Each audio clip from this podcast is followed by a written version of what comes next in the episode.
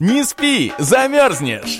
Шоу на радио «За гранью», которое не даст вам скучать. Не спи, замерзнешь! Это актуальные новости, юмор и ваши приветы и поздравления. Не спи, замерзнешь! То, что делает нашу жизнь краше. Не спи, замерзнешь! На радио «За гранью». Здравствуйте, уважаемые радиослушатели! Сегодня, как всегда, понедельник, 8 вечера, и в эфире программа «Не спи, замерзнешь» на волнах первого эзотерического радио «За гранью». И сегодня у нас необычный выпуск. Сегодня у нас в студии гость. Сегодня к нам зайдет замечательная Елена Дегурова которая будет у нас э, работать ведущей, будет помогать, будет нашей коллегой. Э, она основатель Центра Академии отношений, также большой специалист э, в также большой специалист в тарологии, в психологии и различных различных эзотерических навыках. Елена, здравствуй. Добрый вечер, Андрей Авдей. Добрый вечер, радиослушатели. Добрый вечер, добрый вечер. Э, Лен, расскажи, пожалуйста, немножко о себе, э, о своих увлечениях. И вот мне вот очень интересно, как радиослушателям, вот про Центр Академия отношений. Вот немножечко расскажи, пожалуйста, про это, что это и чем ты там занимаешься. На самом деле Академия отношений это такой некий ребенок и подарок мужа. Я обычная женщина. Сейчас я могу сказать, что я счастливая женщина. И я сейчас обучаю в этой академии людей, не только женщин, а как же нам становиться счастливыми. Но не практиками, несмотря на то, что я эзотерик, не магией, шипоточками, да, рукомашеством, многотрыжеством, как я называю, а через работу с собой, через не, ну, через приятное, через состояние, не копаясь в каком-то там плохом, так скажем. А на самом деле я к этому пришла, потому что я, как и все, я хотела стать счастливой, я хотела иметь семью, хорошие отношения. А, я их создала, было много трудностей. Как и все женщины, я проходила через многие грабли на, на своем лбу. Вот. И благодаря тому, что я проходила эти грабли, я росла, я училась, я смотрела на это по-другому, и я поняла, что я это могу. То есть я многого достигла а, в своей семье можно сказать, мы достигли, потому что меняется женщина, меняется мужчина, и вот эти знания а, я смогла передать, то есть а, первое достижение того, что а, можно э, по-другому жить, это был подарок мужа, именно открытие Центра Академии отношений, когда у нас наши отношения перешли на очень высокий такой уровень сознания, так скажем. Вот. И вот уже пять лет в этом году, в сентябре, пять лет Академии, мы помогаем людям, помогаем а, своими знаниями. У нас есть а, специалисты, которые помогают. А, я постоянно учусь, постоянно познаю. Действительно, очень много и посвящений, и много инструментов в работе. Я думаю, что еще поделюсь тем, тем чем я работаю. Так что вот так вот Академия отношений это наш такой ребеночек, который помогает всем остальным э, меняться в лучшую сторону. Лен, а что послужило для тебя толчком, э, вот чтобы ты так углубилась, э, стала изучать вот какие-то учения? Ведь, в принципе, как я понял, никакого секрета нет, чтобы быть счастливым, да? Надо соблюдать определенные правила, э, верить в себя, и, в принципе, все получится. Какие стечения обстоятельств забросили тебя в эту стихию, и вот ты добилась больших успехов, стала специалистом, просто что у тебя было в жизни, что ты вот решила привернуть к этому пути? Знаешь, это, это произошло еще в детстве неосознанно, потому что детство было тоже такое достаточно своеобразное. А, много было трудных моментов и в отношениях с мамой, и потом а, родился брат э, с тяжелым заболеванием. Э, и много испытаний проходило еще в детстве. Но у меня никогда не было обид на маму, на ту же, да, потому что, ну, тяжелые были отношения. У меня никогда не было горя, что я такая несчастная, все гуляют, а я с братом инвалидом не гуляю. Вот. Э, и я всегда а, осознавала, ну, то есть я всегда чувствовала себя счастливой. Вот даже через плохое. И мне всегда задавали вопросы, типа, ну а как это так? И я начала копаться еще с детства, а, докапываться, как это так. А, ну, было это понятно, что на таком неосознанном уровне достаточно. Многие говорили, что у меня есть дар. То есть у меня еще были заболевания, которые я в итоге сама себе исцелила благодаря вот моей методике. А, и ну, многие говорили, что у меня есть дар, мне надо работать. Мы всем крутили у виска и от этого уходили. И вот когда Лен, а уже я профессионально методика? стала работать, это было после клинической смерти, а, когда во время первых родов я стала видеть умерших людей, я стала с ними общаться, я стала чувствовать запахи болезни, стала очень сильно открылось ясновидение. Я этого боялась, я боялась даже маме с мужем признаться. Это два самых близких человека в моей жизни, несмотря на самые тяжелые отношения с ними. Но э, я понимала, что это самые близкие люди, и, ну, я и даже им боялась признаться. И вот тогда я встретила э, женщину, ну, как бы случайно, которая в общем-то, и повлияла на мою жизнь. Она достаточно жестко меня поставила на место, объяснила, что это такое, что с этим надо работать. Но дальше я росла в плане того, что я понимала, что просто магией, просто эзотерикой а, людям не помочь, время меняется, энергия меняется я стала копаться дальше. Я стала изучать много наук, такие как и астрология, и нумерология, и универсология. Это вообще малоизвестная наука. Она очень, э, ну, достаточно сложная в изучении, но она максимально эффективна. Более эффективной я еще не видела, хотя и астрология, и нумерология очень мощные. А там идет смесь астрология, нумерология, причинно-следственные связи, цикличность, э, периодичность, э, мировосприятие и ну, вот это все в комплексе диагностике. Я это называю многомерная диагностика. Именно это позволяет и прогнозы делать, и диагностировать а, ситуации, причины и выход из них. Вот, и вот э, именно желание быть счастливой, и ты знаешь, еще а, когда вот был такой момент, когда я поняла, что ну вот мне классно, несмотря на какие-то ситуации, становится с каждым днем все лучше и лучше благодаря моему росту. А людей вокруг-то ну, не остается, тех, кто тоже был бы счастливым. И тогда у меня вот появилась идея помогать людям, а, все равно шли за помощью, обращались, и вот тогда я стала именно а, использовать с людьми свои практики, свои методики и видеть, что это получается не только у меня, но и получается у них. Вот так вот мы и развиваемся. Вот, это вот и повлияло. Жить, наверное, в счастливом обществе. Лен, а у тебя вот ты говоришь какие-то свои собственные методики, они чем-то отличаются? Или это все результат твоих исследований, собственных трудов, и ты знаешь, что именно это будет работать? Расскажи немножечко про эти методики, как они действуют, э, как их соблюдать. Э, многим очень интересно, я вот тоже в этом немножечко далек, для меня все это новое интересно, и мне вот ужасно интересно все это. Ты знаешь, есть практики, которые я э, использую, те, которые вот, ну, дают обычные мастера да, то, то, ну, вот общеизвестные. А, это и медитации трансперсональные, это э, там, диагностики раз, различные. Но в какой-то момент у меня произошел такой вот э, щелчок. Это было, э, когда у меня мама была в тяжелейшем состоянии, в реанимации, и я понимала, что теми практиками, которыми я могу работать, я ее не спасу а, а ее душа обращалась за помощью. Но мы не имеем права лезть э, спасать, если душа не обращается за помощью, либо человек не обращается. Вот. И тогда я э, просто подняла голову вверх и сказала, высшие силы, если я могу это сделать, то я доверяюсь вам и, пожалуйста, через меня сделайте для этого человека все, что необходимо сделать. И у меня пошли практики. То есть у меня открылся какой-то канал, э, я это называю канал с абсолютом. Э, я, я не знаю, пока, пока я не нашла ни я, ни э, те очень достаточно уважаемые мастера, с кем я советуюсь, кто мне помогает как-то посмотреть со стороны. Мы пока не знаем, что это такое, но это некий дар получать практики именно для тех людей, с кем я работаю. Поэтому я очень долгое время не выходила в онлайн. Это вот мы год в онлайне активно сейчас а, работаем, помогаем. Но все равно, когда работаю индивидуально, практика идет именно на человека.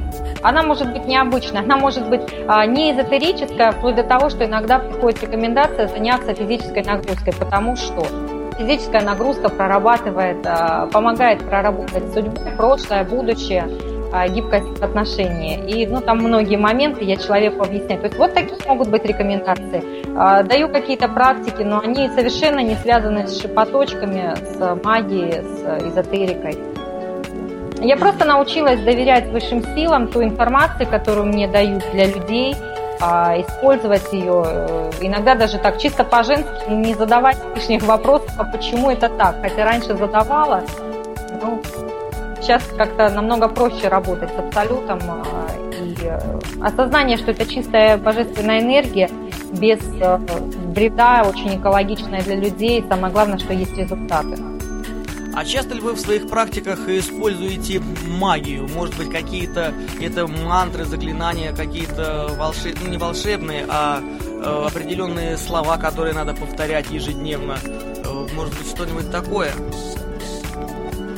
Да, всяко, конечно. Вот именно сказать магию, да, что вот э, заговоры я сейчас не использую. Дело в том, что сейчас энергии нового времени, и в энергиях нового времени чем меньше ритуалики, тем лучше будет работать. А, хотя раньше использовала. Я очень часто использую мантры. А, я э, вот 99% то, с чем я работаю, а, я работаю через состояние с. То есть это не просто передать состояние эмоций, которые я испытываю, да, это, эм, ну, если так вот человеческим простым языком объяснить, у нас есть физическое тело и семь энергетических тел. И есть у нас, у наших тел вибрация определенная. Если этот уровень вибрации низкий у человека, то он привлекает какие-то э, ну, малоприятные события в свою жизнь. Если этот уровень вибрации поднять, а он поднимается через там, очищение энергетических тел, через очищение мировоззрения, а, прощение и так далее, то мы можем выйти на другой уровень, и, в принципе, мы можем легко привлекать любые события, любые желания в свою жизнь.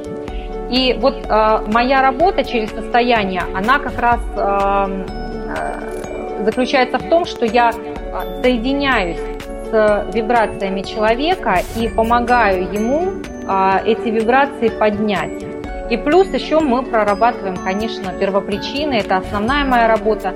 А, я работаю с первопричинами а, ситуаций различных. А, мы работаем с первопричинами. Но вот э, то, что не делают э, практически никто, скажем так, вот мастера, которых я знаю, э, кто работает именно этим методом, именно работает, не просто говорит, что я работаю через состояние, это один только человек, пока которого я знаю. Я не буду утверждать, что это больше никто не делает.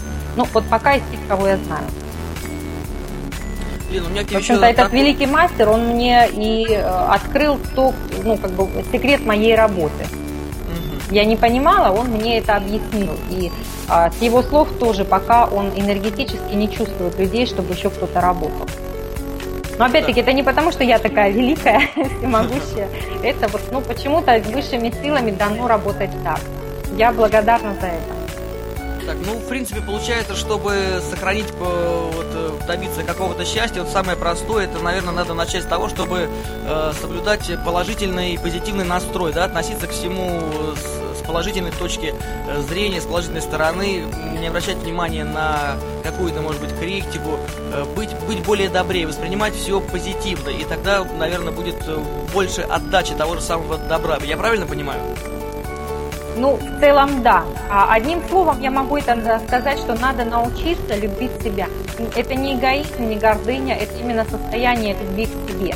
А это и самодисциплина, это созидательное мышление, это умение а, я даю такие ключи, как нельзя обидеть, можно обидеться. Но если тебя кто-то обижает, ну, человека, ну, сейчас он испытывает такое эмоциональное состояние, и он обижает кого-то.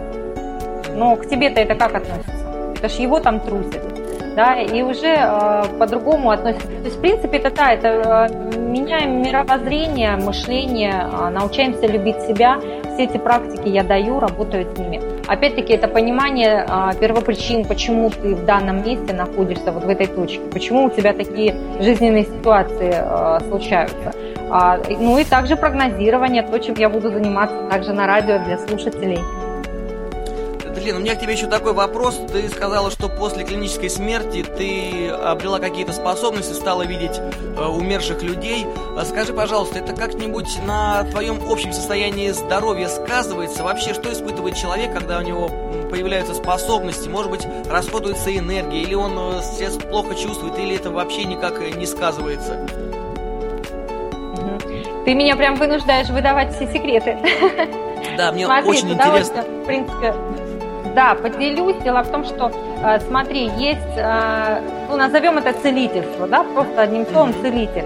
Есть целители, которые ассоциируют себя с этим э, и очень сильно проникаются в энергетику людей именно своей энергетикой. И они очень цепляются за результат того, что они получат. Вот в таком случае а, целитель расходует свою энергию очень сильно. Если ты обратишь внимание, ну, может быть так вот, да, а, посмотреть, э, ну, может быть, просто на будущее ты или э, радиослушатели обратят внимание, а, большинство целителей, они полные. Идет полнота. И это идет защитная реакция, потому что очень сильно отдают свою энергетику. Даже несмотря на защиты. У меня, слава богу, вес э, держится э, тот, который был, несмотря на то, что сейчас родила третьего ребенка буквально недавно. А, мой секрет в том, что я, во-первых, я не ассоциирую себя с э, целительством. Я женщина.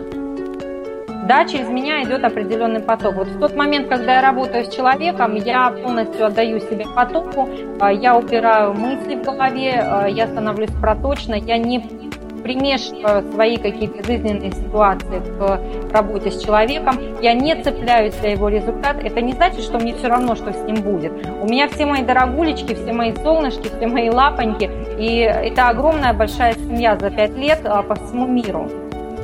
А, но я а, всегда говорю, что результат будет ровно такой, какой готова принять ваша душа, куда вы готовы прийти. И это зависит от меня с моей стороны, от э, человека с его стороны и от высших сил, э, насколько это будет все в совокупе. А поэтому ну, это вот, э, я не, не цепляюсь за этот результат, несмотря на то, что я всех, всех своих дорогульчик люблю и обожаю. А, и когда мы не ассоциируем себя со своим талантом, со своим даром, это в принципе касается не только целителей. А второй момент, когда мы свои недостатки развиваем а, в достоинство и не цепляемся за результат. Это вот такой некий секрет, в принципе, достижения многих целей и именно развития.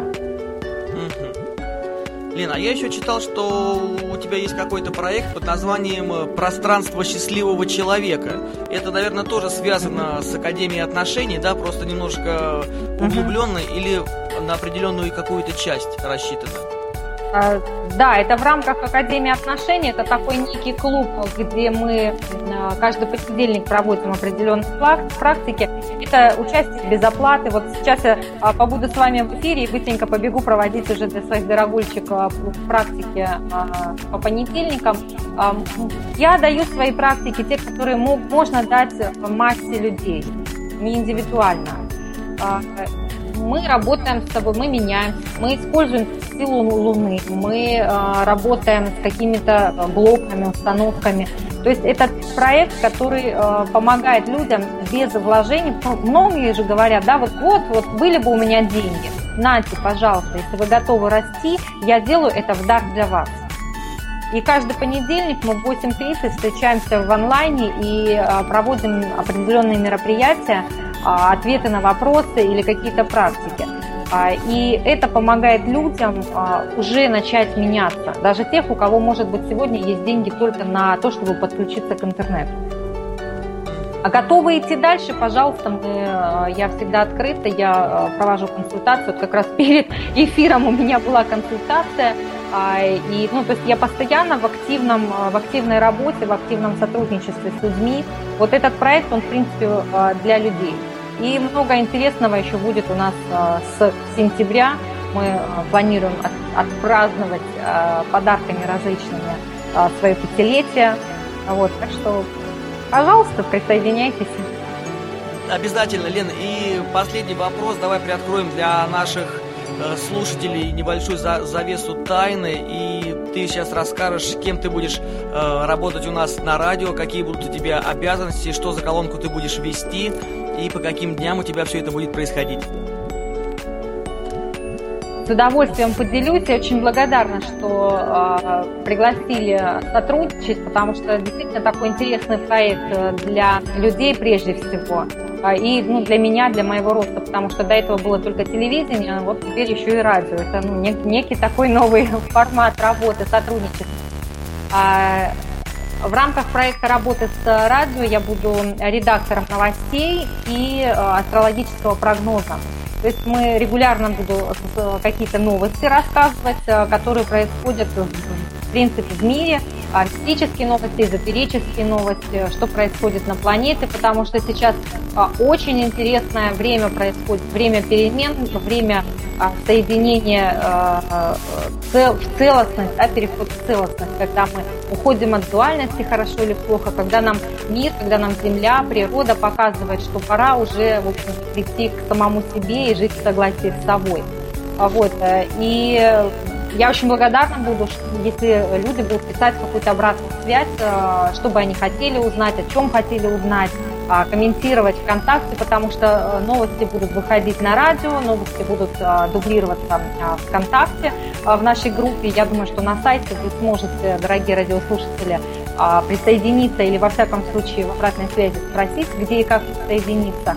Вот. И самый интересный проект это будет астрологический прогноз на месяц пока.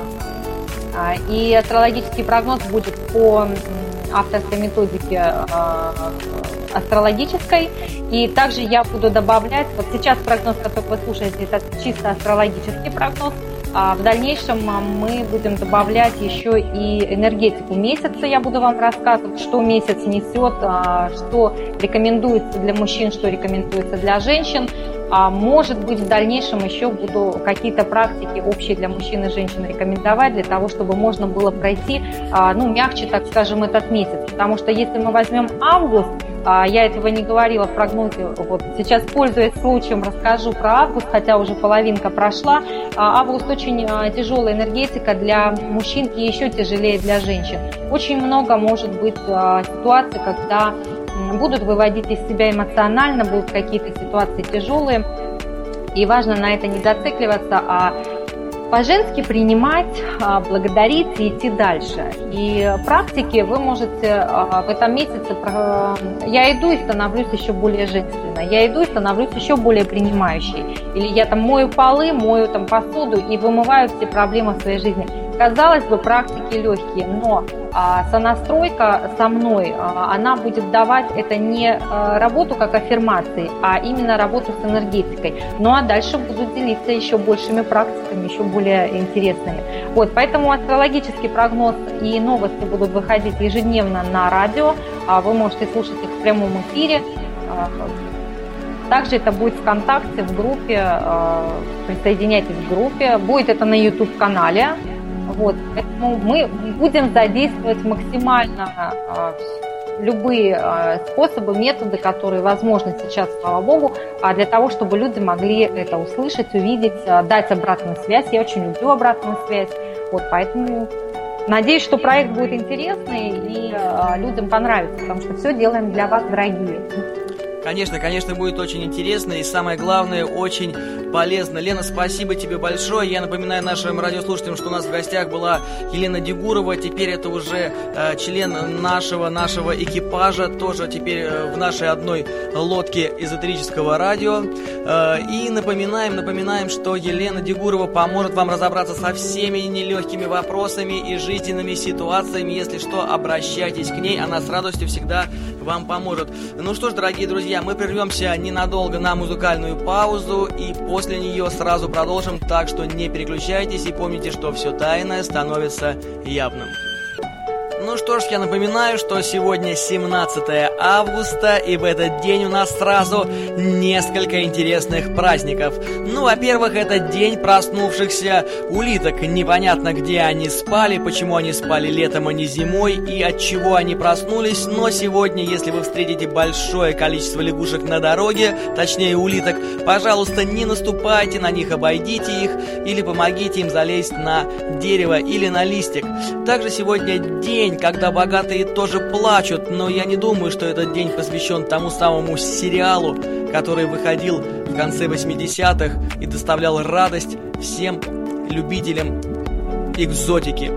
Ну а также сегодня Всемирный день бездомных котов, День лысых ежиков, День сотрудника органа по контролю наркотиков в Кыргызстане и День воссоединения словенцев Прикмурья с материнским народом. Вот такие замечательные праздники, друзья, у нас сегодня в понедельник. Не знаю, с какого начать отмечать, но я думаю, сколько народов, столько и праздников, так же, как и суеверий. И о суевериях мы с вами сегодня и поговорим. А, представляю вам список самых разных суеверий народов мира. Итак, десятое место занимает пресловутая встреча с черным котом в России, которая сулит беду и требует немедленных профилактических мер в виде плевка через плечо. Англичане же, напротив, дарят открытки с изображением черных кошек, желая друг другу удачи. Вот такой вот каламбур. Для кого-то это неудача, а для кого-то это хороший оберег и даже некоторый талисман. На девятом месте у нас многие жители Греции, которые носят в кармане или кошельке косточку летучей мыши от дурного глаза. В то же время убийство этого зверька даже во имя добычи заветной косточки считается очень плохой приметой. Восьмое место. Любая обувь, перевернутая подошвой вверх, предвещает нехорошее, поэтому если вы, разуваясь в доме у грека, уронили ботинки, и они приземлились вверх подошвой, немедленно верните их в нормальное положение и скажите «Скорда!». Пара плевков при этом не помешает, и тогда у вас все будет хорошо и никакой сглаз на вас не нападет.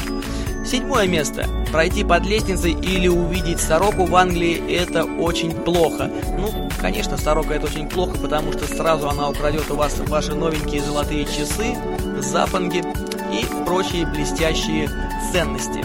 Шестое место. Соседи англичан – ирландцы, одни из самых суеверных народов. Давным-давно ирландки имели привычку ходить по колено в воде с новорожденным ребенком на руках, чтобы проверить, человеческое это дитя или коварная фея. Забава ради, принявшая человеческий облик. Любому ирландцу известно, что оборотни боятся воды, поэтому сутки напролет они, засучив свои штаны, бродили с младенцами и выясняли, настоящие они люди или нет. Пятое место. В Китае многие поверья связаны с метлой. Считается, что в каждом помеле обитает дух. Поэтому пользоваться этим предметом следует осторожно. Подметать дом можно, а вот чистить алтари или домашние статуи богов ни в коем случае нельзя. А уж ударить кого-то веником, то и вовсе равносильно многолетнему проклятию. Особенно скверно, если метла коснется вашей головы. На четвертом месте ни один китаец не станет постригать ногти после 12 ночи, чтобы не привлечь визитеров с того света потому что считается, что после полуночи темные силы следят за вашей гигиеной, и если вы стрижете ногти, они обязательно придут за вами и утащат вас в ад. Третье место. Птичка, залетевшая в итальянский дом, это скверно. Нелюбовь к пернатым распространяется даже на отдельные перья. Особенно павлиньи, которые имеют наверху пятно, подозрительное, похожее на дурной глаз. Второе место. В Японии не следует втыкать палочки в рис, а подушка никогда не должна быть направлена на север. Не стоит также фотографироваться втроем. Тот, кто окажется посередине, может навлечь на себя погибель. Ну и, наконец, первое место. Счастье придет к любому итальянцу, который услышит, как чихает кошка. А в Англии есть универсальный и к тому же обновляемый рецепт счастья. Чтобы оно наконец-то приваливало, нужно в первый день месяца громко произнести фразу «белые кролики». Ну что ж, сегодня, по-моему, первый день недели, но никак не месяца, но я все-таки рискну. Белые кролики. Смотрите, и мне стало легче. Это программа «Не спи, замерзнешь». Мы не прощаемся, мы всего лишь прерываемся на небольшую музыкальную паузу, после которой сразу продолжим.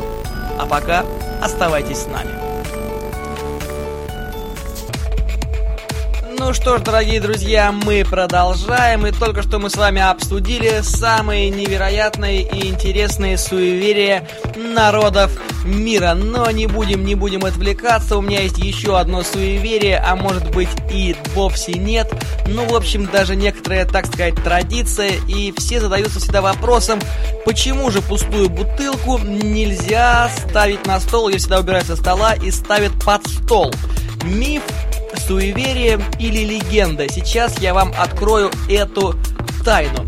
Оказывается, у нас в России пошла традиция убирать со стола пустые бутылки из-под алкоголя очень давно. Говорят, что они к покойнику.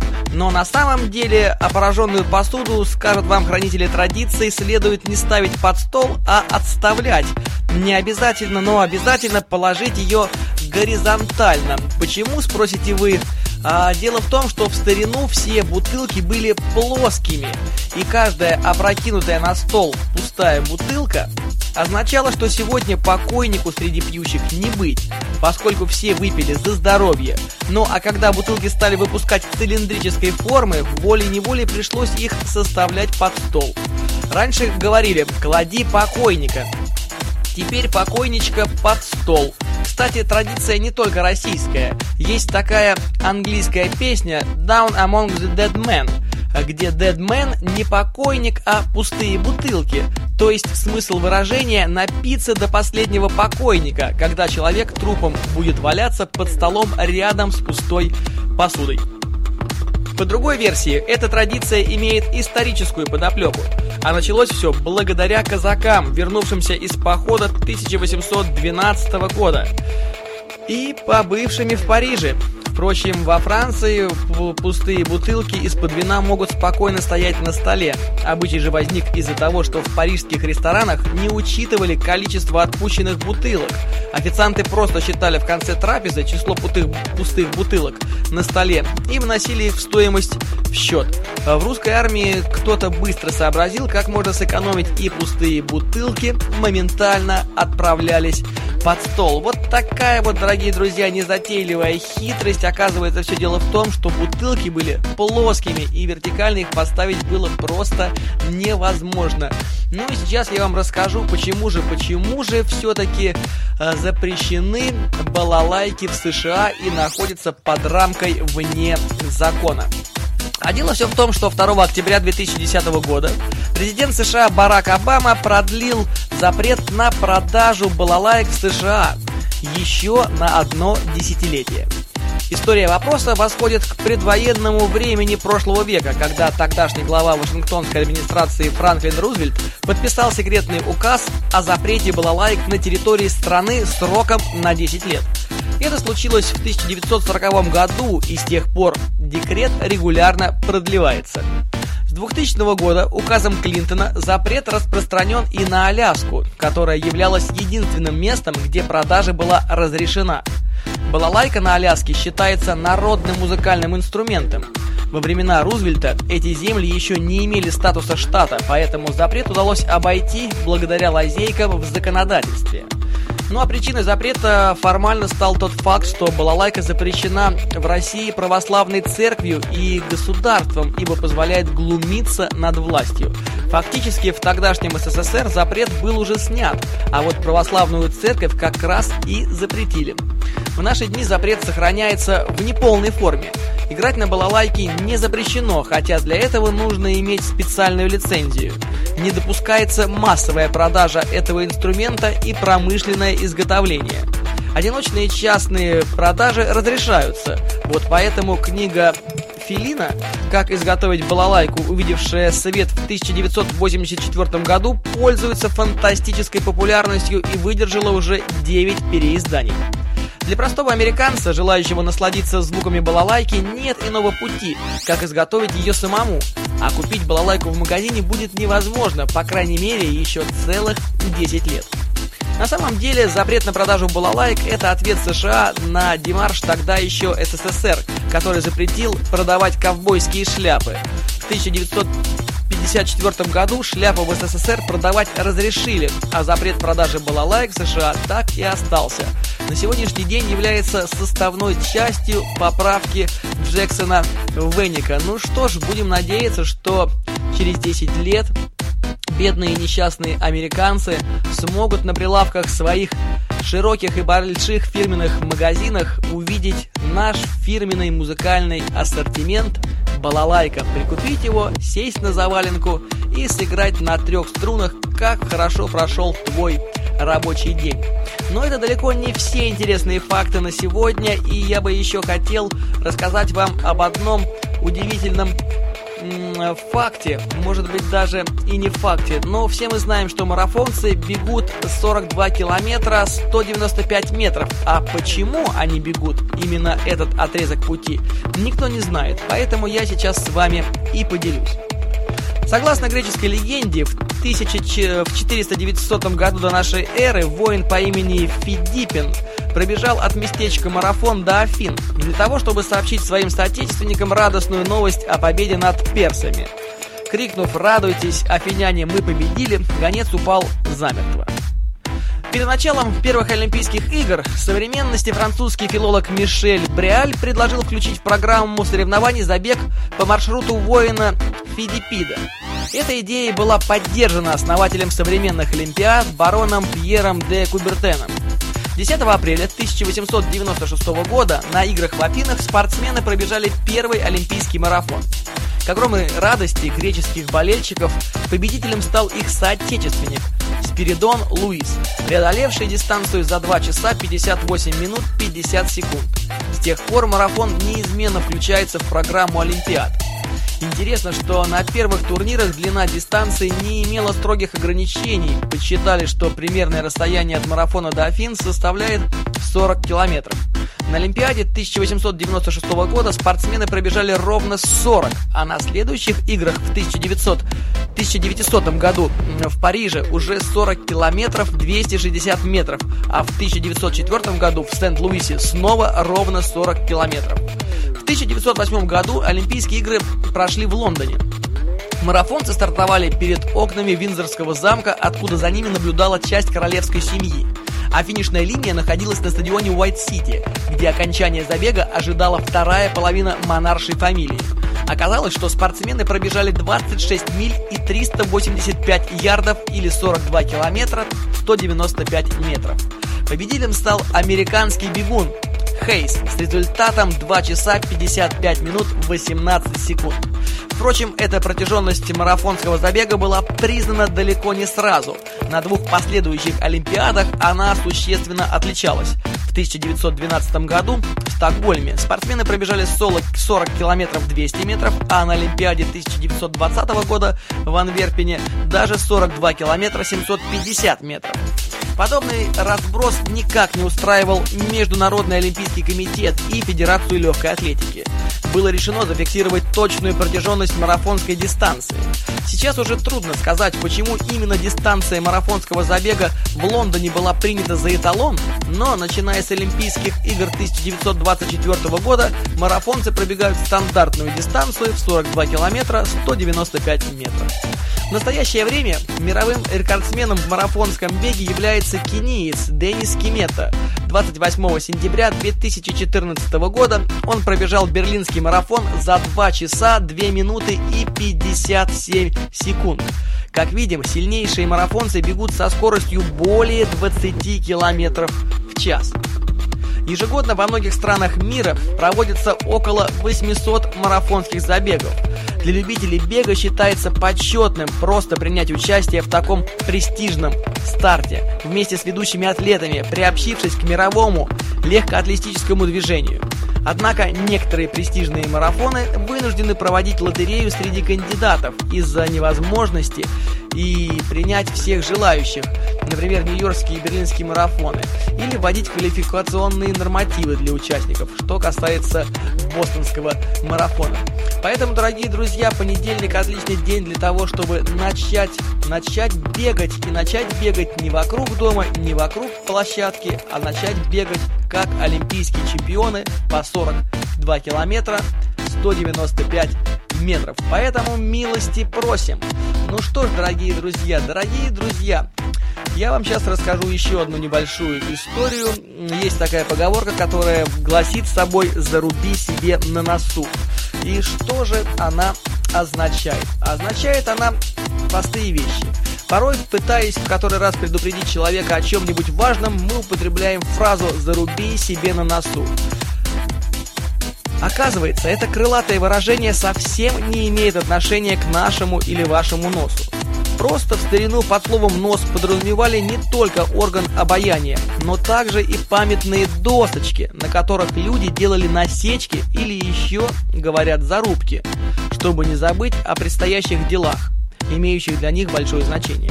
Так фраза «заруби себе на носу» живет и по сей день, а вот ее изначальное значение утратило свой одноименный смысл. Поэтому, когда вы слышите выражение «заруби себе на носу», ни в коем случае не прибегайте к орудию в виде топора. Это оказывается всего лишь навсего дощечка. Ну что ж, дорогие друзья, я прискорбностью вынужден сообщить, что время, время нашей передачи неумолимо подошло к концу, и мы прощаемся с вами, но ненадолго, а до среды, и ровно в 8 часов в это же самое время, на этих же самых волнах, на радиостанции «За гранью» мы снова встретимся с вами. А я напоминаю, что это была программа «Не спи, замерзнешь», в студии был Дмитрий Авдей. И помните, все тайное становится явным. До скорых встреч, пока-пока.